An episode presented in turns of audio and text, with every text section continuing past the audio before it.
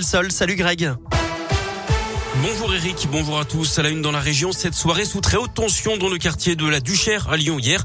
Des policiers ont été visés par des coups de feu vers 19h a priori lors d'un contrôle de la BAC sur un point de deal. Aucun agent n'a été blessé. Le raid est intervenu et le quartier a été bouclé pour retrouver le ou les tireurs présumés. Le maire de Lyon, Grégory Doucet, s'est rendu sur place. Il dénonce des faits extrêmement graves. Le parquet de Lyon a ouvert une enquête confiée à la police judiciaire. Autre intervention tendue hier dans le Nord, mais pour les gendarmes dans la commune des Ardillas, dans le Beaujolais, tout près de la frontière avec la Saône-et-Loire la Loire. Un homme s'est retranché chez lui avant de tirer sur les gendarmes sans faire de blessés. Tout serait parti d'un différent familial d'après le progrès.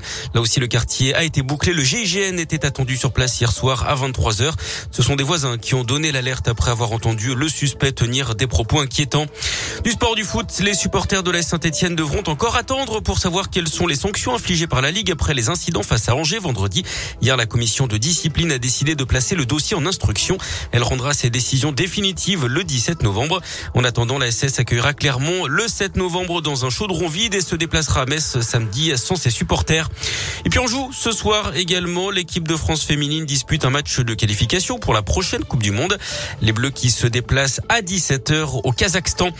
Et puis on termine par la météo avec de la grisaille et de la pluie ce matin dans la région. Il ne fera pas plus d'une dizaine de degrés. Heureusement, ça va se dégager et ça va se réchauffer avec le retour des éclaircies cet après-midi. Comptez 16 degrés pour les maximales.